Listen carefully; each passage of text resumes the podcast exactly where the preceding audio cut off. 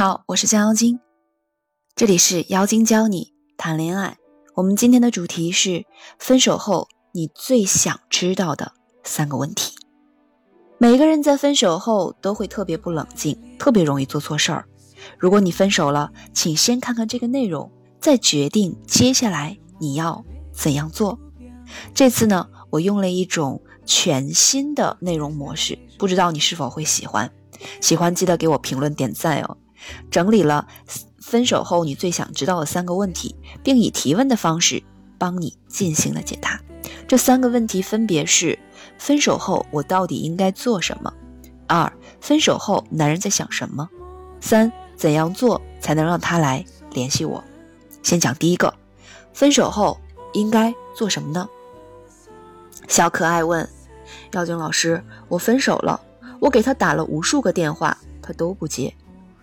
我跟他说：“先别着急打电话，我给你说一个案例。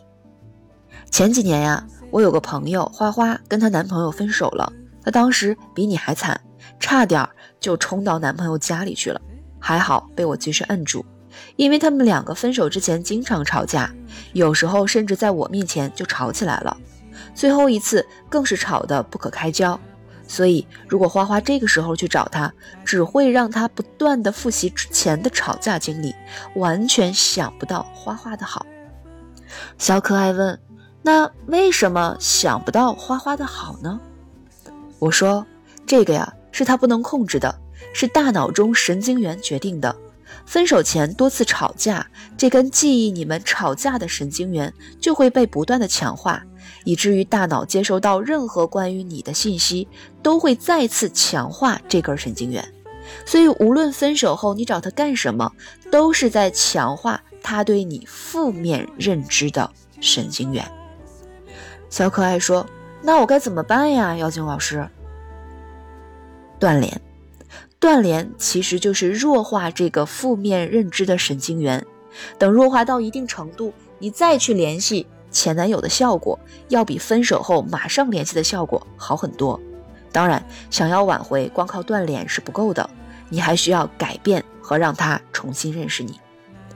小可爱说：“谈恋爱好难啊。”我说：“慢慢你就会发现，在爱情这件事儿上，依靠本能只会让自己伤痕累累。只有了解一些大脑和爱情的底层逻辑，才会让你更容易获得幸福。”第二件你分手后最想知道的事儿，分手后男人都在想什么？小可爱问：“妖精老师，我刚和男朋友分手，他就在外面花天酒地，这也太渣了。”我说：“呃，还好吧，男生分手都会经历这个放飞自我的阶段，想着终于没人管他了，可以肆无忌惮的打游戏、泡夜店、跟朋友聚会，所以在这个阶段，他真的特别爽。”小可爱问。那过完这个阶段之后呢？下一个阶段呀，他就会进入到寻找新目标阶段。这个时候，他开始找下一个女朋友，频繁约会，频繁换人。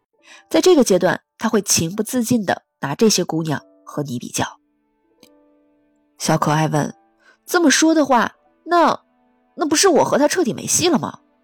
嗯，不一定哟，因为男生经历这两个极端后，就会进入孤单、寂寞、冷阶段。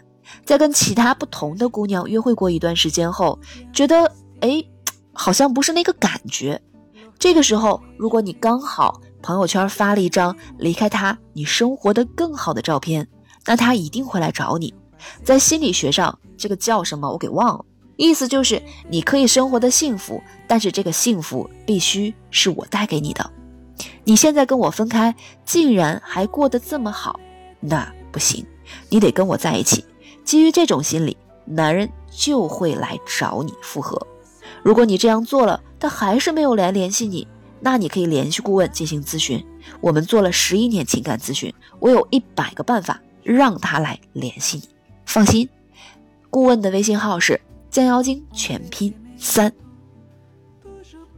第三件你分手后最想要知道的事情，就是怎样做能让前任主动联系你了。小可爱问。老师，我听你的了。分手后没有联系，也在努力改变自己。那我现在怎么做能让他主动跟我联系呢？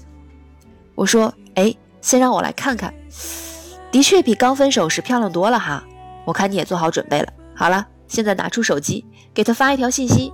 信息的内容是：在过去的两年中，谢谢你对我的照顾。我知道有时候你的压力很大，没有地方宣泄。以后就让我们做最熟悉的陌生人，让我来照顾你吧。小可爱说：“哎，老师，为什么这样发他就一定会联系我呢？”我是这样说的：谁会拒绝一个对自己充满友善的人，又不会给自己带来麻烦的人呢？让我们做最熟悉的陌生人吧。这句话就是在传递，以后有事儿我们就微信聊聊，不见面那种。小可爱问老师：“那我想见面呀。”我说：“你别着急呀，钓鱼是要有耐心的。”小可爱问：“哎，老师，老师，他给我回了，你看看。”我说：“好了，手机关机，回家睡觉，不要回他的任何信息。”小可爱追着问我：“老师，你别走啊，为什么不回信息啊？”如果你也想让男朋友给你发信息、打电话，或者想试试挂他电话的快感，可以联系顾问，让我来帮助你哦。顾问的联系方式是将妖精全拼三。